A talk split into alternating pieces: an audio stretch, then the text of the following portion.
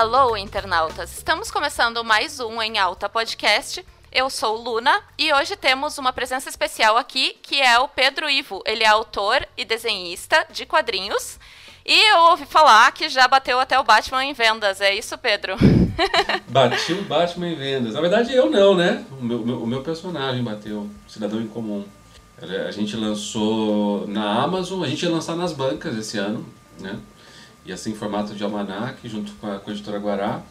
Mas, pandemia feelings, né? Nova realidade, novo normal. A gente resolveu arriscar e lançar na Amazon em formato digital. Então eu tava muito descrente com isso, né? Porque eu, não, eu mesmo não consumo material, gibi digital. Aí começou a rolar, fandom começou a crescer, as pessoas começaram aí, de repente, tá lá, tá, tava é, é, é, X-Men, é, os Novos Titãs, Batman, e aí você tinha o Cidadão em Comum.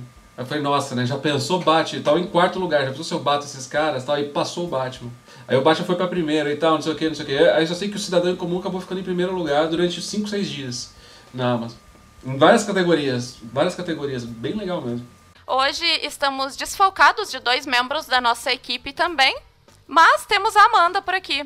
Oi, Amanda.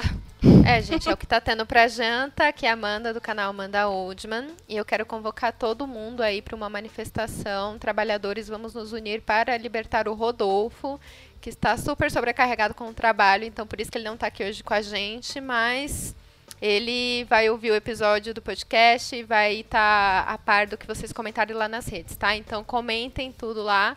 O nosso Instagram é arroba em alta podcast. É isto.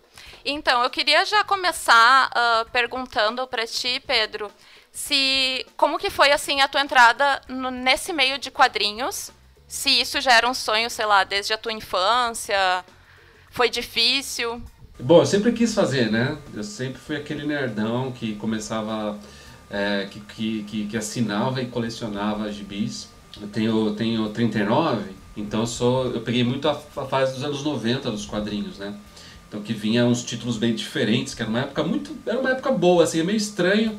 Eram alguns personagens meio estranhos, mas uma uhum. época de muita muita coisa nova. E aí eu colecionava essas coisas todas e queria um dia fazer. E desenhava, ficava ali desenhando e tal.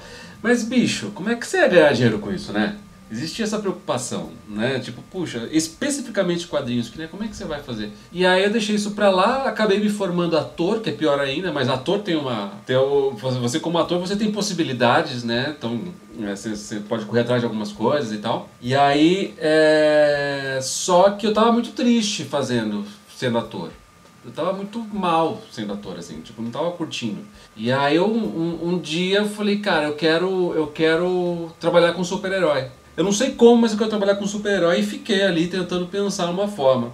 Como eu não estava pronto na época para desenhar um, um, um gibi, eu resolvi escrever um livro. E aí fui direto pro livro. Eu, eu sempre escrevi bastante né? Eu sempre escrevi bastante, sempre tive. É, mas eu nunca trabalhei com escrita, nunca tinha trabalhado com, com escrita. Aí eu resolvi escrever lá um livro, escrevi O Cidadão em Comum, história de um cara que descobre que tem poderes, só que é um livro. E decide ser um super-herói em São Paulo. E aí uh, passou o tempo, ela teve uma publicação independente, e essa publicação independente deu bastante certo. Sobraram alguns bons exemplares, mas aquela coisa de você, você, você, tem um, você tem um respaldo legal. E aí eu publiquei na Conrad, não sei quem quem conhece, mas é uma, é uma editora tradicional que gostou e tal, publiquei na Conde. E aí que veio o quadrinho depois. Então, quer dizer, essa história toda, você vê que não é história fácil de contar, não, né? Mas assim, eu sei.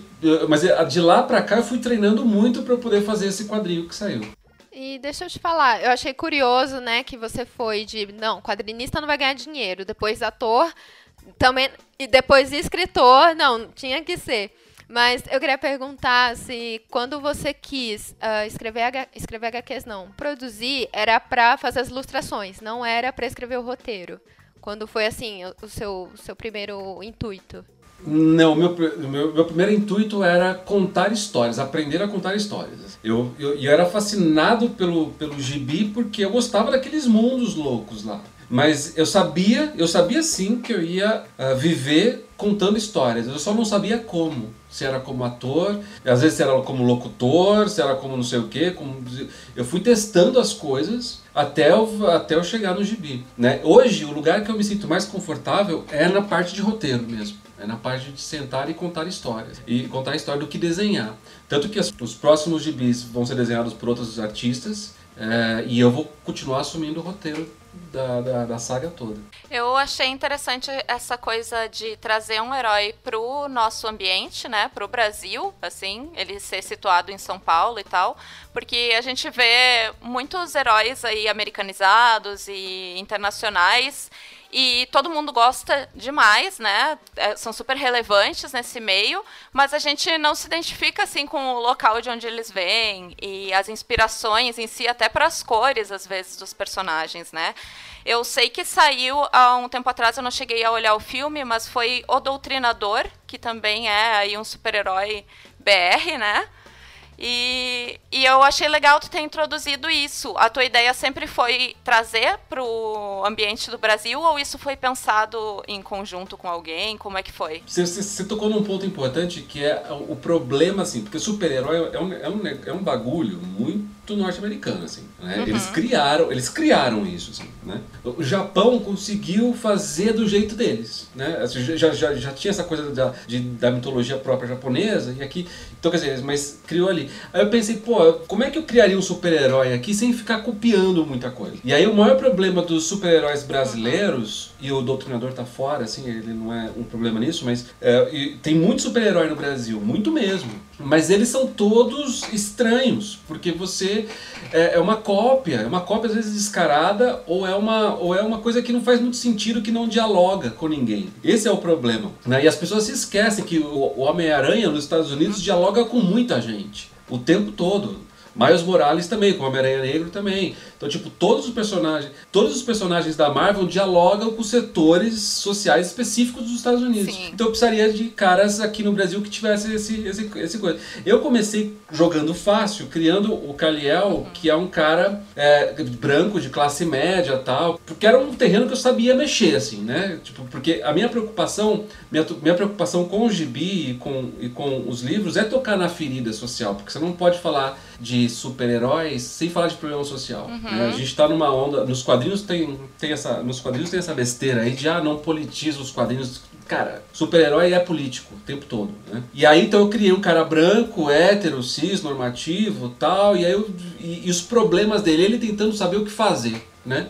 No mundo complexo, assim, que é o problema de todo mundo, mas é o meu. E aí agora a gente vai lançar no ano que vem um cara que é negro gay da periferia, que é do mesmo universo. Então assim, e é uma outra história, então é uma outra pesquisa, é um outro impacto, assim. E aí eu percebo que é isso, as pessoas se as pessoas se identificam com o conflito, né?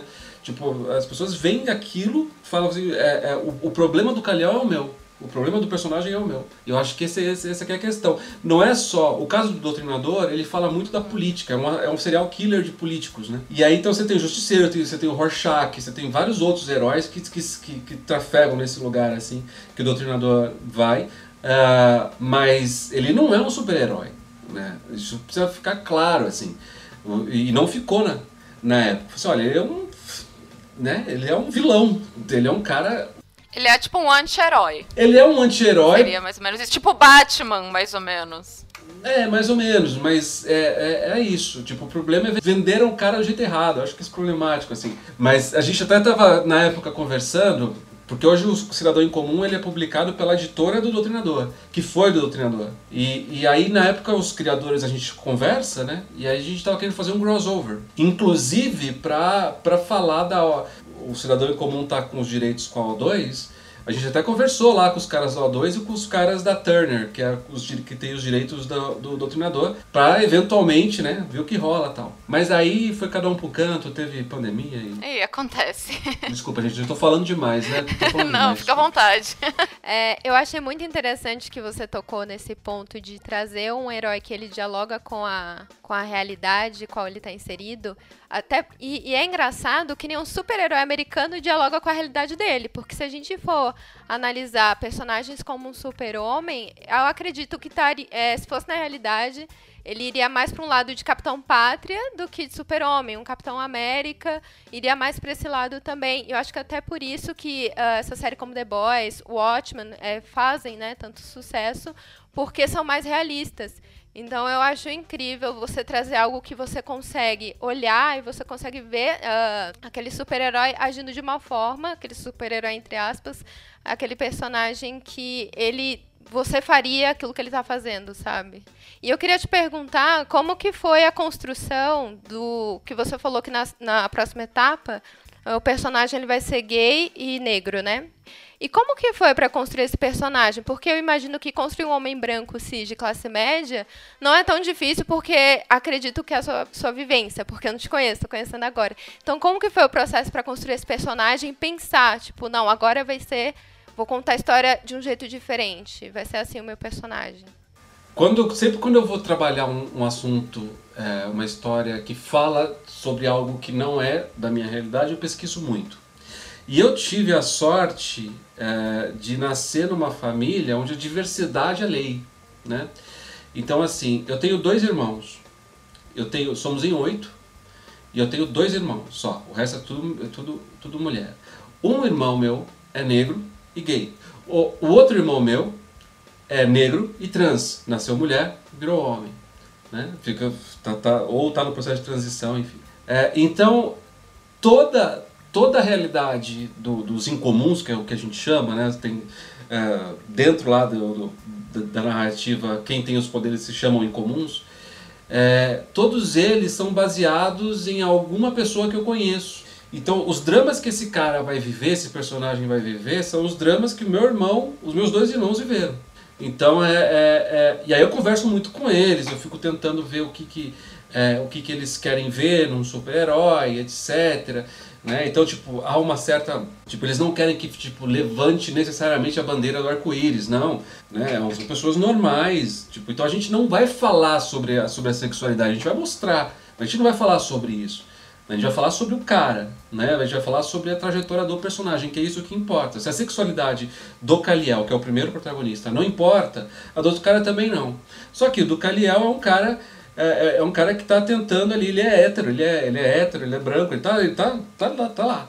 Aqui a gente precisa mostrar, né? Aqui a gente precisa mostrar. E é porque a gente precisa causar um impacto, um, um impacto social, senão não vale a pena, né? Mas é, a minha construção, respondendo a pergunta, é isso, eu observo muito. Eu observo e leio, eu, eu, eu conheço as demandas, é, é, conheço por, intelectualmente, né? As demandas é, LGBT, que mais, etc e, e, e tento atendê-las dentro de uma narrativa sem ser, aí é que tá, panfletário demais. Porque eu acho, porque eu acho que a gente fica chato num segundo. Assim. E, e histórias de quadrinhos de super-heróis, ele tem que entreter, tem que ser divertido acima de qualquer coisa. Acima de qualquer coisa, acima da mensagem, etc. Então, é, é isso. É, já vem da tua vivência de casa até, e isso é legal, né? E é uma super consultoria totalmente personalizada. É, eles aprovam, eles olham, eles dá roupa uhum. disso, daquilo, né? Porque a gente quer acertar, assim, eventualmente alguém pode se sentir ofendido. Mas, Sim, isso é... tem que ter muito cuidado mesmo por questão de lugar de fala e tudo mais, mas se tu tem essa consultoria em si, eu acho bem legal mesmo. É. E aí a gente vai lançar também a heroína, uma heroína que é negra. Né? É, a primeira, a, ela não começa heroína, mas ela vai se tornando. É, e também aquele lugar. Ali eu já estou querendo contratar gente para fazer. Né? Já estou querendo chamar roteiristas mulheres para fazer. Pro, essa história mesmo do Elias, eu tenho ela pronta, mas eu acho que eu, eu vou, dar na, vou dar na mão de, de, algum, de algum roteirista. De algum roteirista que seja. que, que vivencia né, que seja ali o. Não é nem por questão de lugar de fala, não, mas é por, de repente, escrever a história do jeito certo. Então, é, é isso. É, uhum. É, a gente, isso ainda está tá sendo montado. Uh, eu gostaria que tu falasse um pouco a respeito assim do teu desenvolvimento dentro dessa área para o pessoal que tem interesse também em ingressar nela saber mais ou menos para que lado ir. Quando tu começou a escrever, por exemplo, o livro uh, e conseguiu, sei lá, encerrar ele, tu foi direto procurar uma editora, a editora lê e diz o que, que deve mudar. Como é que funcionou isso para ti? Até eu tenho interesse nisso, que esse lado de literatura me puxa também. Cara, sim, eu acho que a primeira, a primeira coisa é que você precisa ter a sua obra pronta. Né? Você precisa olhar e falar, isto está pronto. Uhum. E só aí já é um, um, um caminhão, assim, um caminho, um caminho imenso, porque é, a gente nunca está seguro com o que está escrito, né? A gente nunca está tranquilo com o que está escrito. Mas você precisa chegar nesse lugar. Tipo, olha, eu tenho uma história pronta e você tem que estar tá pronto para defender essa história. Essa aqui é a primeira, a primeira questão. O que que me, o que que me ganhou, o, o, o que que ganhou ali a Conrad? Eu tive inúmeras reuniões para defender a, a, a minha narrativa, né? Defender a minha história. Inclusive planos de negócio que só estou executando agora. Porque parece, nossa, que absurdo. Porque é o seguinte, a gente tem hoje muita gente produzindo esses conteúdos e você tem poucos veículos para eles saírem, então eles são criteriosos. O autor hoje, ele não pode ser o autor de 20 anos atrás. Ele não pode falar assim, ó, tá aqui, publica meu livro e eu vou lá assinar e vou viver a vida de autor de livros. Isso não existe mais. Então, assim, é, é, é, os autores, eles precisam aprender muito sobre empreendedorismo, assim, porque vai ser exigido deles, a, a, editora vai publicar um livro que, primeiro, seja bom, que ela goste, né, na verdade, uh, e segundo, que ela tenha segurança que o autor vá ser um dos carros-chefes de divulgação, né, que é o cara que, de repente, ele, ele, ele não vai dar trabalho, né, porque é, ele não... Putz, autor excêntrico é a pior coisa que tem hoje em dia, é, sabe, essa galera muito excêntrica assim e tal. O, o cara escreve história e acha que curou o câncer, sabe? Essas coisas assim. Né? Tipo, eles vão ver se você, se você mesmo dialoga com o público que você quer atingir. Então eles vão ver uma série de coisas e tem que estar tá pronto. E eu demorei para ficar pronto, na verdade. Porque eu demorei para entender isso. O que eu fiz, o que eu acho que eu fiz e que foi o diferencial foi isso, né? Tá, tá seguro com o que eu tô, com que eu tô apresentando, apresentar mesmo, sabe? Então, tipo, hoje em dia a gente tem tecnologia para fazer apresentações incríveis. Vai lá e faz. Né? Enche os olhos da editora, né? da pessoa que vai editar o seu livro, que vai pôr dinheiro na tua história. E, e, e, e aí, assim, o processo foi...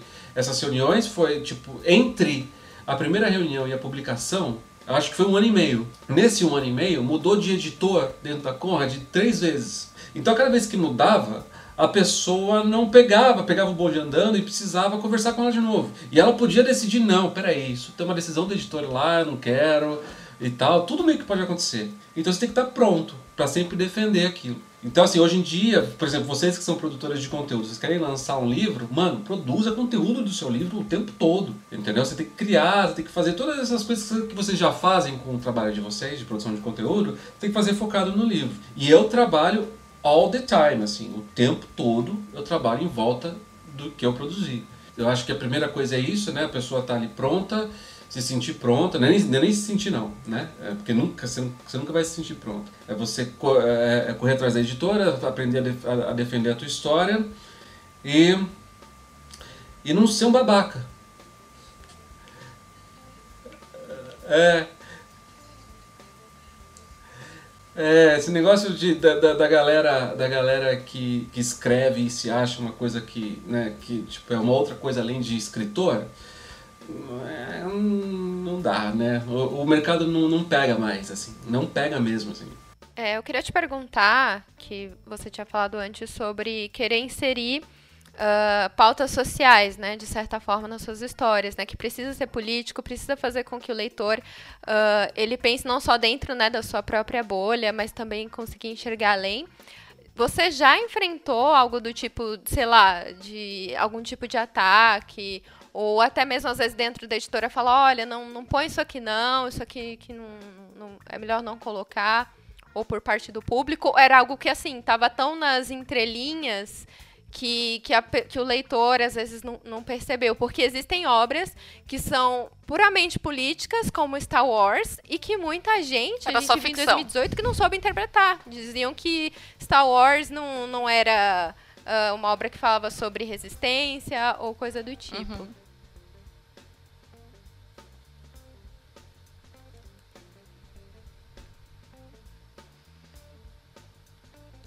Olha, dentro das editoras que a, a, eu estou tendo experiência, eu tive experiência com a Conrad, vou continuar tendo experiências com a Conrad, estou tendo com a Guará, é, é, e devo começar até agora com a. Devo não, vou começar até agora com a Faro. Né? A gente assinou uma sequência de livros ali. É, não tive nenhum problema.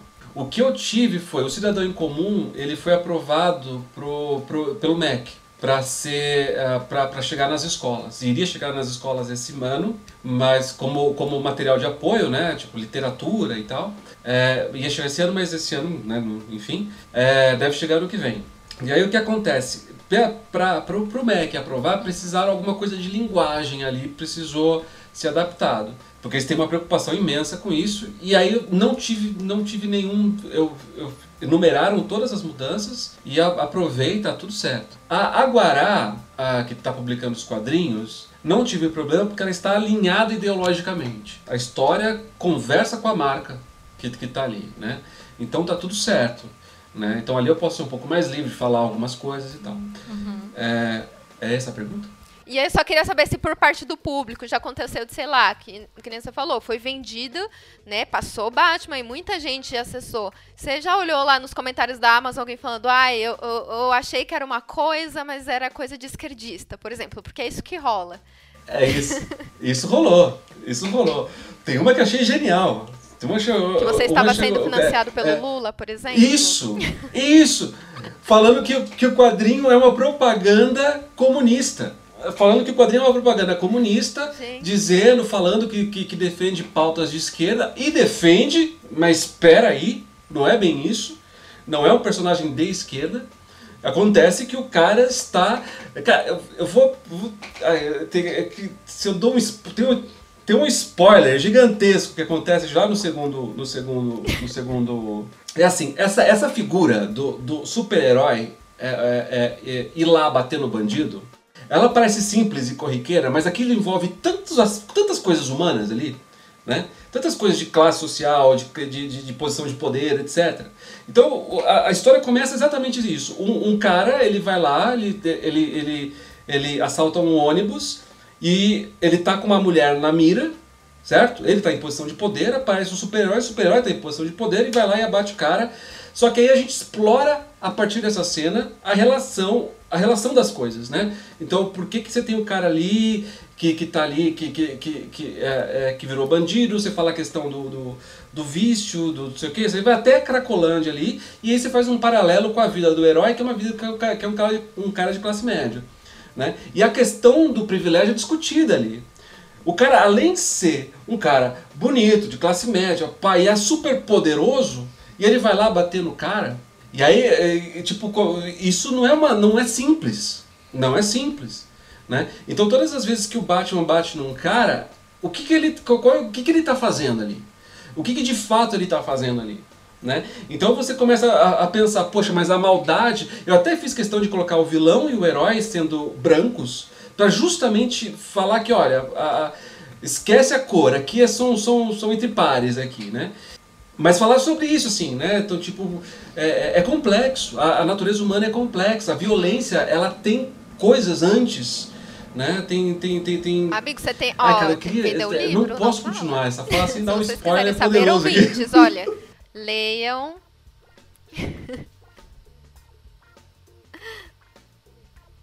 Pois é.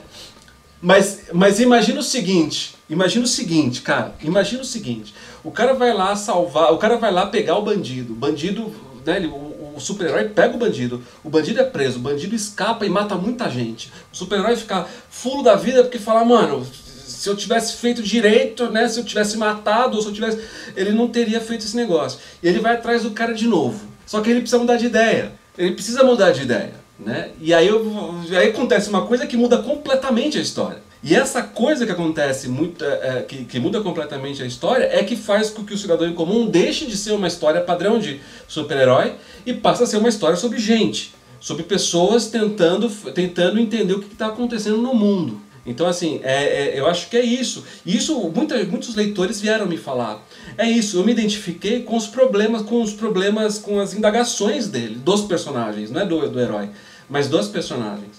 Então, é, então tipo, como é que a gente vai falar de justiça hoje? Tipo, eu, eu, eu, moro, eu moro num bairro de classe média e pego um cara de Paraisópolis, a ideia que eu tenho de justiça, a ideia que ele tem é completamente diferente. É completamente diferente. Que nem aquele cara, o, o cara que, que fez aquele, aquela cena absurda lá com o entregador. A ideia de justiça que ele tem é completamente diferente da minha, que é completamente diferente do outro cara. Então a gente está confuso. A gente está muito confuso, entendeu? E aí um super-herói é um cara que vai chegar lá, vai impor o que é certo e o que é errado, a base da porrada. Calma, as coisas têm uma razão de ser. Né? E é isso que é essa confusão toda que eu entrego no gibi.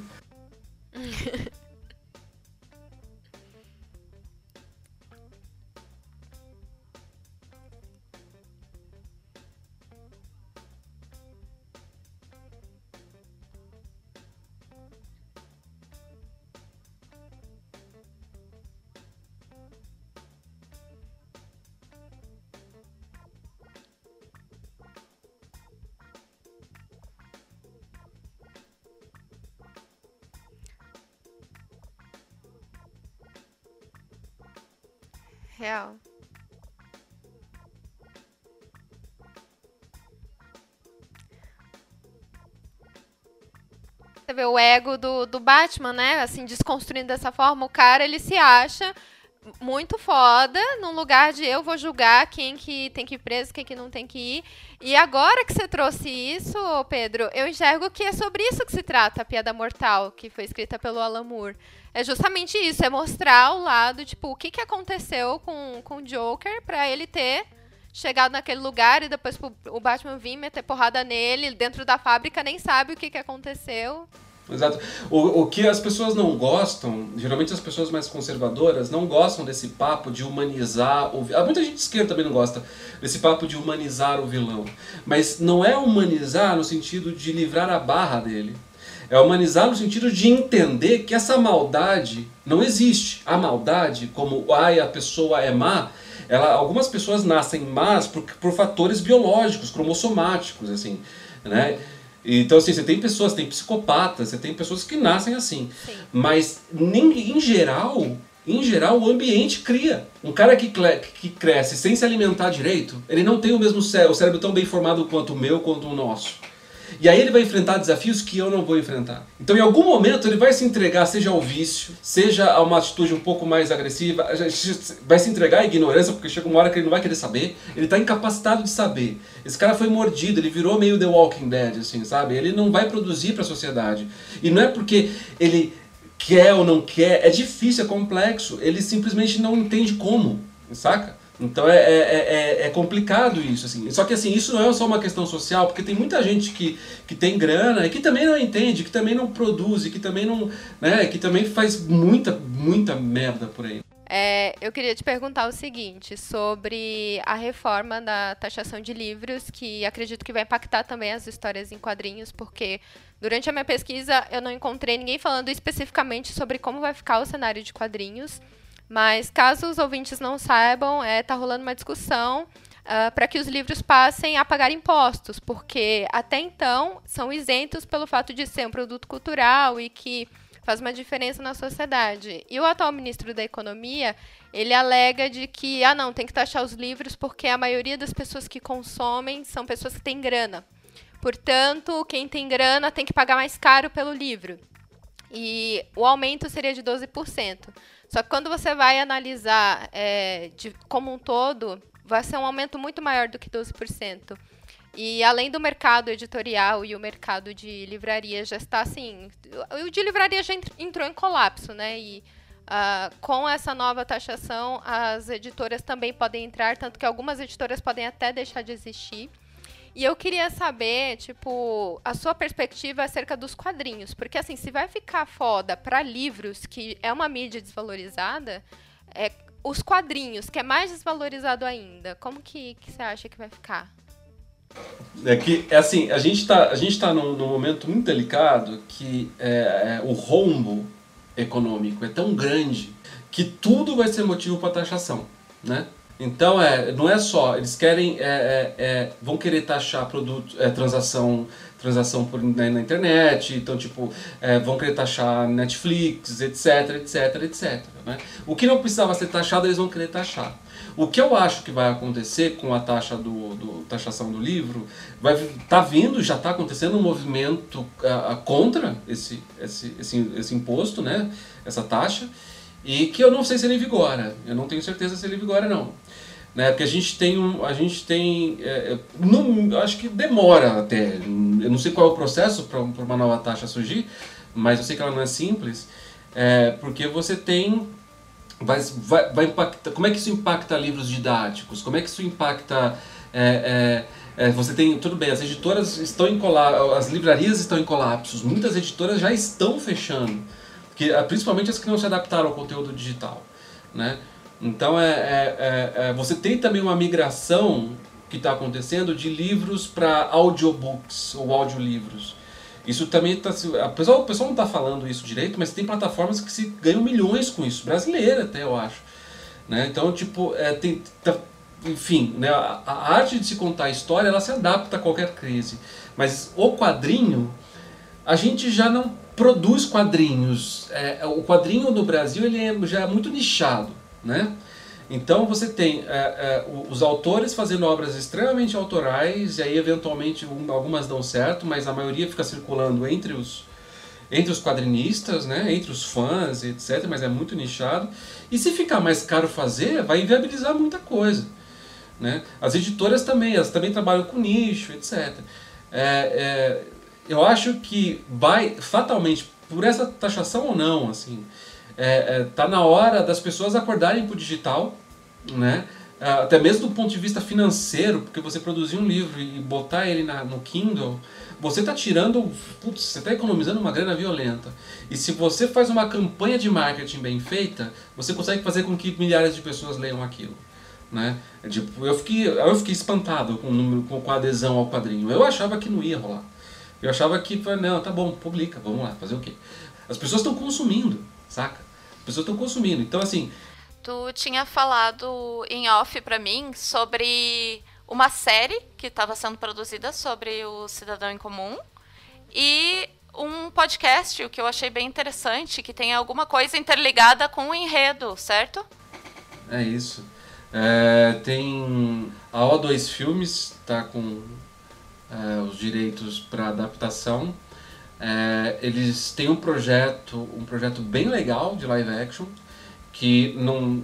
Eu falando só o que já foi dito pelo Melete, pelo Jovem Nerd, porque não dá para falar muita coisa, porque a, a pandemia deu uma atrasada animal, né? Então, assim, tipo, o que aconteceu com o mercado audiovisual é apocalíptico. E, e aí, só que a gente.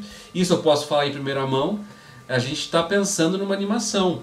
Tô, tô falando que a gente está pensando porque tem uma série de coisas que precisam acontecer. Mas a gente tá, tá, tá querendo fazer essa tá querendo fazer essa animação mais vinculada aos quadrinhos mesmo. Enfim, o projeto lá da O2 de live action é, é muito legal. É muito legal. Não dá para eu falar o status real disso, porque tá mas o que dá para dizer é que tá tudo meio esse ano em stand-by, certo? E, e, que, e que também por causa disso por causa da pandemia, tá a, a, discussão sobre uma animação, um longa ou uma série animada, ela está sendo, ela tá sendo trabalhada mais de perto. Assim. Então é isso está bem legal, eu estou muito empolgado porque eu, eu curto mais, inclusive. Eu não entendo Sim. esse fetiche. A pessoa, a pessoa lança o quadrinho depois tem que ver um filme. Por quê? É, é muito mais legal você ver, você ver, um, você ver um, um, um, um aquele quadrinho em movimento, né? É muito legal você ver o quadrinho em movimento.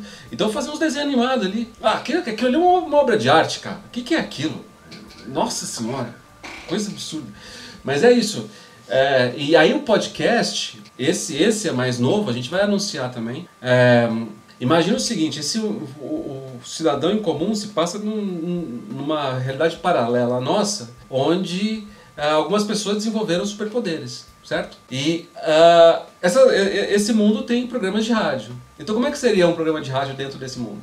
E a gente imaginou, a gente pensou, pensou, pensou, pensou, pensou, e aí a gente criou um personagem, a gente criou um, contexto legal, a gente levou até a Pod 360, que é o maior hub de podcasts do Brasil, eu acho sei lá, os caras fazem um, coisas gigantes. A gente levou para os caras e é, os caras olharam e falaram assim, beleza, é nosso, vamos fazer. E, e, aí a gente vai produzir uma temporada inteira, meio que na raça. Estou escrevendo agora, comecei a escrever agora, esqueci. Mas vai ser uma temporada inteira curta, uma temporada curta, e que aí, caindo no gosto das pessoas, é, dos ouvintes, a gente vai conseguir recursos para mais. E aí qual é que é a grande, a grande sacada? É que a, a, a, o podcast perspassa eventos do livro, né? Mas tem a sua própria narrativa, assim, tem a sua própria dinâmica. Então, e, aí o que ela o que, o que acontece aqui impacta aqui e que vai retroalimentando. A pessoa que quiser entender tudo isso vai precisar consumir tudo isso.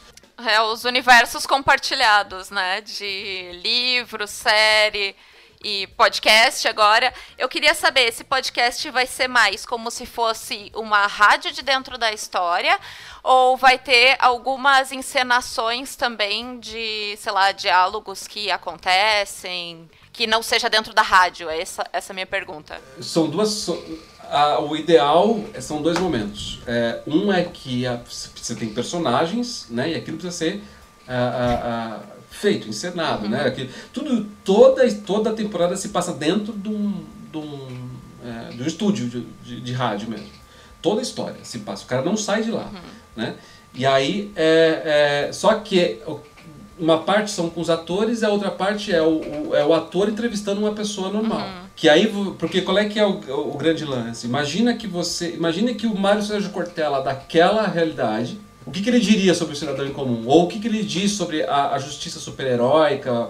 Temas que, que envolvem super-heróis, né? Então, justiça, verdade, etc. É e os problemas legais, por exemplo, vigilantismo e tal, a gente vai chamar especialistas para discutir o que os quadrinhos discutem. Mas, de, mas aí trabalhar com o convidado com essa hipótese, né? trabalhar o convidado para que ele é, é, saiba que ele está dentro de um universo ficcional no momento que ele estiver falando. Então essa que é o, então são, são, são duas, são, duas, uhum. é, é, são duas coisas bem diferentes, né? Um programa de rádio dentro de um universo ficcional Sim. e chamar essa intersecção com o mundo real o tempo todo.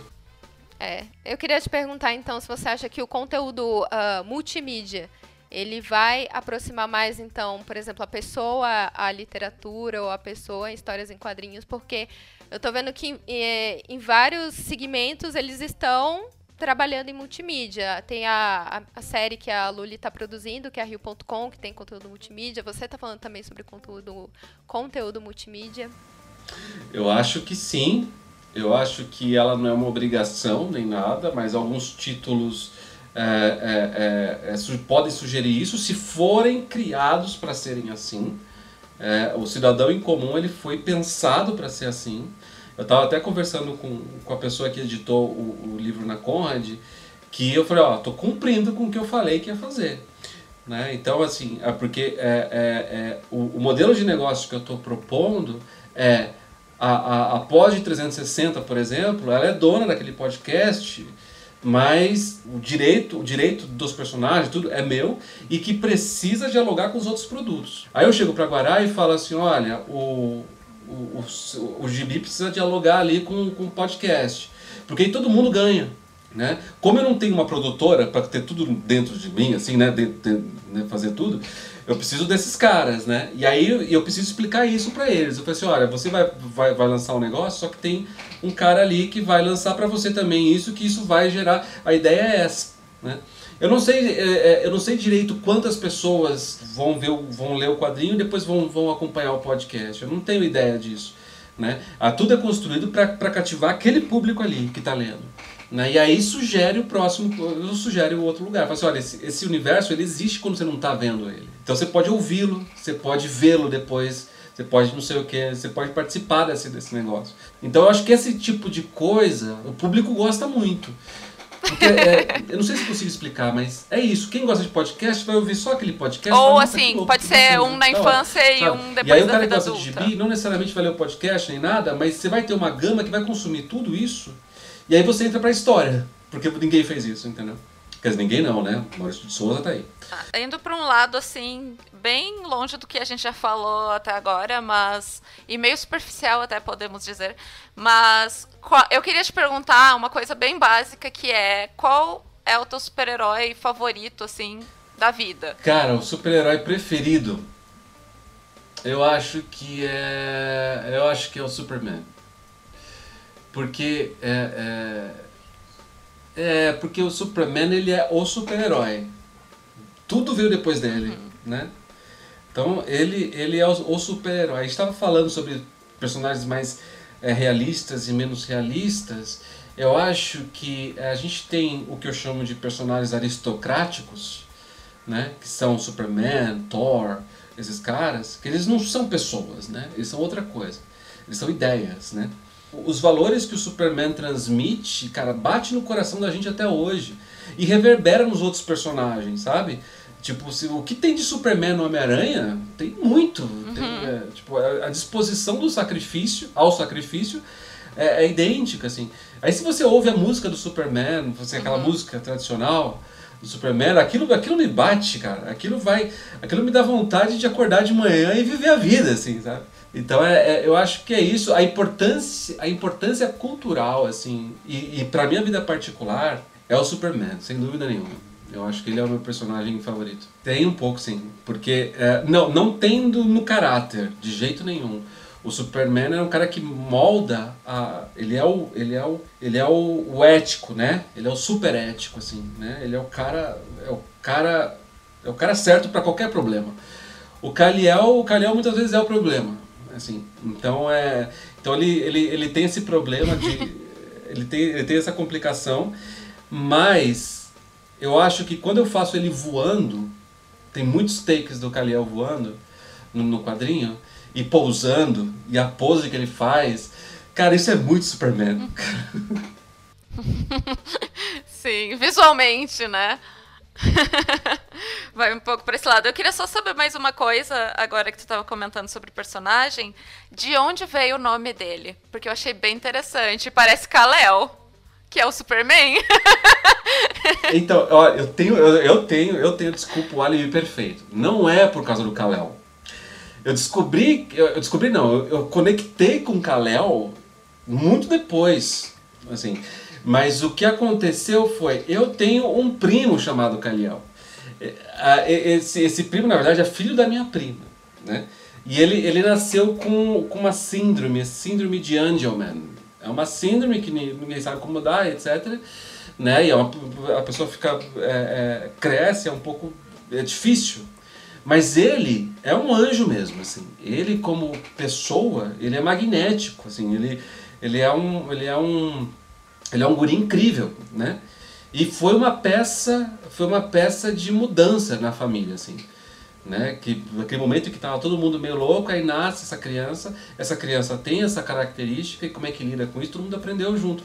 E aí eu falei, nossa, que e que nome lindo. Aí eu peguei em homenagem, isso eu falei para minha prima, falei, ó, vai ser em homenagem ao Caliel, vai se chamar Caliel. Aí depois me falaram, puta, é mesmo, tem o Calel, putz. Mas eu vou sempre falar que é por causa do meu primo Caliel. E posso provar, então tá tudo certo. Então, agora eu acho que a gente vai partir para umas indicações. Na verdade, eu nem avisei o convidado que a gente faz indicações aqui no final, mas com a gama de quadrinhos que ele deve consumir, acredito que deve ter alguma coisa para indicar para a gente também. Amanda, tu quer começar? Ai, gente, eu quero começar então, dando um tempinho aí para vocês pensarem nas indicações. É, eu quero indicar uma história em quadrinhos coreana que foi trazida recentemente aqui para o Brasil pela editora Pipoca Nankin, que é Grama, que teve uma campanha de lançamento super legal. E Grama vai contar a história de uma criança que foi vendida pela família para ser escrava sexual do exército imperial japonês. Portanto, ela é uma história em quadrinhos muito pesada. E por que, que eu estou indicando? Porque, é, além de vir de uma editora que eu admiro bastante, que vem de uma galera que trabalha com quadrinhos e que é fã de quadrinhos, é porque ela mostra tipo, um aspecto da história do Japão que, assim, eles quiseram esconder, que foi muito grave, que trouxe muitas consequências para a vida de crianças e de mulheres e que traz aquela reflexão para a gente. Poxa, se o nosso país ele faz merda com a, com a população alheia ou com a sua própria população, a gente tem que fazer de tudo para esconder, né, como uma política de ah, a gente se envergonha muito, então a gente vai esconder, ou a gente tem que falar, olha, a gente se envergonha disso que a gente fez e não, vamos nos retratar de forma devida, sabe, com essa galera. Então, por isso que eu estou indicando aí, gente, grama que foi. Gente, desculpa, não vou me atrever a dizer o nome da autora, porque é coreano. E eu não sei pronunciar. Posso acabar tentando invocando um demônio sem querer. Então. Nossa. ok. Bom, é, é para fazer uma indicação de quadrinhos ou, ou, é a aluna que fala? Não, pode, pode fazer a tua indicação.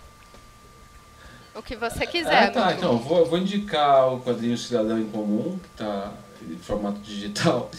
Ele está ele tá na, na, na Amazon escrito por, por um cara chamado Pedro Ivo, escrito, desenhado e finalizado por um cara chamado Pedro Ivo. Espero que vocês gostem. Brincadeira. Eu vou indicar um quadrinho do autor que me inspirou assim e que é o cara que eu leio quando eu preciso escrever melhor, que se chama Brian Michael Bendis. Esse cara ele foi responsável pela reformulação da, da, da Marvel no universo Ultimate no começo dos anos 2000. Né? E que depois daquele filme do Homem-Aranha, do, do, do, do, não Tobey Maguire, do Andrew Garfield, o pessoal não gostou muito, foi muito inspirado nesse, nessa versão do Homem-Aranha. Então ele recriou ali o universo da Marvel. Então ele, é, é, ele tem um jeito muito específico de escrever uhum. e aquilo é muito legal. E aí ele escreveu uma, uma, uma obra, ele escreveu Powers, que uh, uh, conta aí a história desse policial que ele está nessa nessa coisa com super-heróis, ele não gosta de super-heróis, etc. E todos os problemas em volta disso. E, e, eu acho que tem uma arte muito simples. A Powers tem uma arte muito simples, mas o texto é riquíssimo e recomendo, assim, curte quadrinhos, leia Brian Michael Bendis e especialmente Powers. Eu fiquei curiosa se não é Power da Netflix agora. Não, não é. Desambiguação, não é. você vê ao vivo por aqui.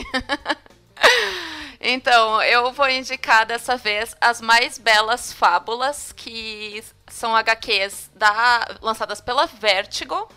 E elas contam uh, histórias de contos de fada, mas a, mais adaptados a outros gêneros, tipo suspense, mistério, tem mortes lá dentro, tem diversas coisas diferentes. A Cinderela acaba sendo uma investigadora da polícia e, enfim, acontece muita coisa. E é muito bonito. Geralmente eles pegam um, quadrinistas diferentes. Tem um quadrinho especial e, que tem diversos artistas que fazem cada um um capítulozinho da história e é muito legal porque tu vai passando e tu tá lendo a mesma história, mas com um traço totalmente diferente. Então fica aí a minha dica para quem gosta de contos de fada, né, poder ter isso em quadrinhos e com um quesinho um pouquinho mais adulto. Amiga, deixa eu te perguntar. Essa HQ é a que a Branca de Neve é tipo a, a vice-prefeita e o, de, o xerife é o lobo mal? Eu não cheguei nesse momento da HQ, pelo menos. É que é no comecinho. Nas que, é eu, eu li anteriormente. É que eu tô em dúvida se é a do Bill Willigan, que eu amo. Assim, a minha vida ah, é, é sim, é sim, é Bill Ah, Willigan. eu amo. Eu amo. Fechou, então. Olha, Pedro, obrigado pela, né, pela presença aqui no podcast.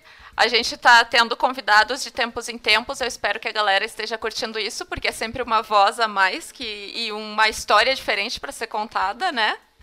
E a gente vai ficando por aqui. Eu vou deixar você se despedir também e deixar suas redes sociais, ou site, o que, ou até link da Amazon aí, se quiser. Como é, Fica à vontade. Como é que coloca o link da Amazon aqui no podcast? Você vai falando assim, vai ditando HTTP. É... Você... Não, não, não precisa, mas assim, já passa o nome das, das mídias que estão disponíveis da sua HQ, né, direitinho para o público poder pesquisar também. Ah, bom, tem um lugar fácil, a, a, as HQs elas são publicadas é, também no, no, Elas estão no ar pela Super Comics, uma plataforma, né, a plataforma de quadrinhos. Elas estão à venda também no site da Guará, que é o Universo Guará com.br Você paga lá seis reais cada volume, então assim, é super fácil, baratinho. Uhum. E você já baixa lá e começa a ler em menos de um minuto. É, e também na Amazon. E aí, se você leu e você gostou, você vai lá na, no link da Amazon e escreve lá. Me deixa, me deixa saber se você gostou. Se você não gostou também, me deixa saber se você não gostou. E, e é isso. Muito obrigado pelo convite, foi muito legal. Obrigada. Críticas construtivas, né, pessoal? Obrigada, ouvintes. Obrigada, Pedro. E eu queria só mandar um beijo pra Paola, porque eu sei que ela vai comentar que no começo eu falei do Rodolfo e não falei dela. Então, Paola, um beijo. um beijo, pessoal. Até a próxima. Até, gente. Agora cai a moeda.